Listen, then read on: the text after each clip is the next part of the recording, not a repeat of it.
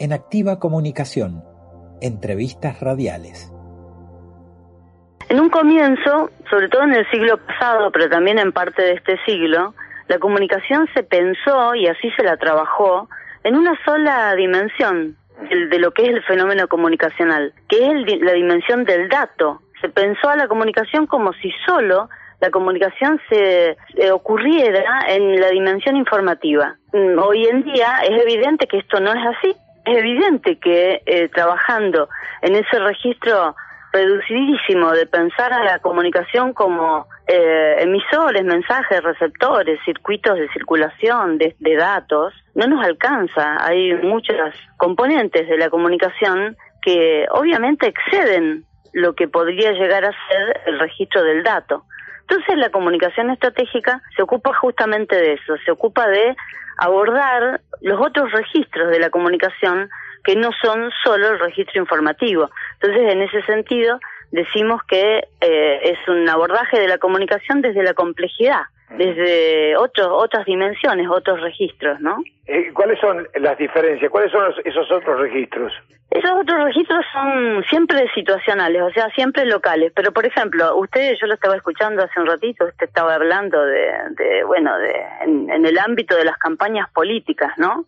¿Se da cuenta usted que no importa lo que dice el otro? No importa lo que dice. El que lo escucha completa lo que el otro dice y más allá de la información, más allá del, del hecho, de lo que en otro momento hubiéramos dicho el hecho noticia, ¿verdad? Lo que importa es lo que la gente hace con lo que se dice. Entonces, aunque se diga una barbaridad, aunque se diga algo que no tiene ningún correlato con el hecho noticioso, eso no importa. Lo que importa es lo que la gente hace con lo que se dice.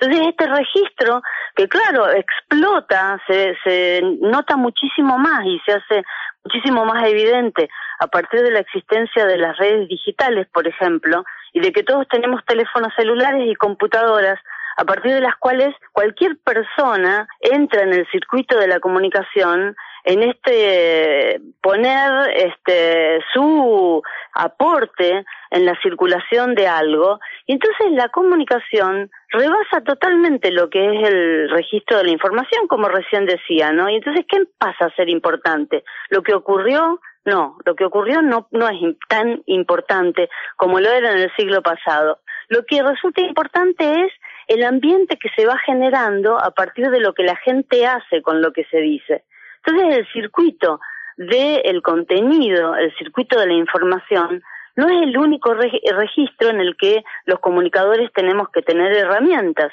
sino que tenemos que también empezar a trabajar de la misma manera que antes nos especializábamos y teníamos rutinas productivas y rutinas de elaboración de noticias solo en el registro informativo, ahora también tenemos que tener este, estas mismas herramientas en otras dimensiones de la comunicación, muchas, ¿no? En el, en el ámbito que usted estaba hablando recién, seguramente que en la dimensión ideológica uno tiene que ahí eh, tener algunos elementos, lo mismo que tiene este gacetillas, eh, pirámide invertida, eh, producción de digitales, etcétera, en, la dimensión del también hay que tener herramientas en la dimensión ideológica porque el proceso comunicacional que uno está trabajando en esa dimensión es distinto del de la información. Tiene que ver con otras cosas, tiene que ver, por ejemplo, con un proceso que sintéticamente podríamos mencionar como un proceso de un darse cuenta de algo.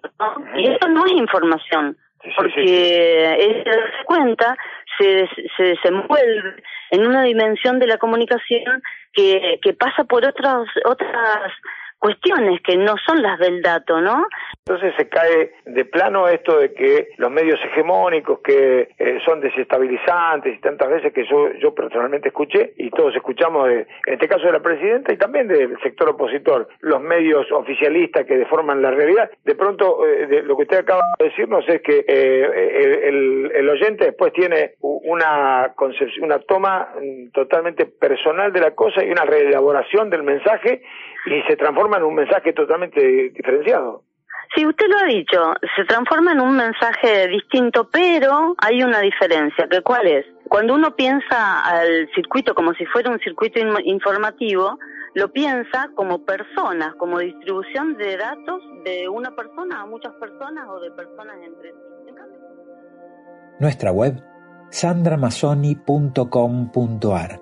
El Facebook, Sandramasoni Comunicación Instagram, Sandra Mazzoni. YouTube, En Activa Comunicación.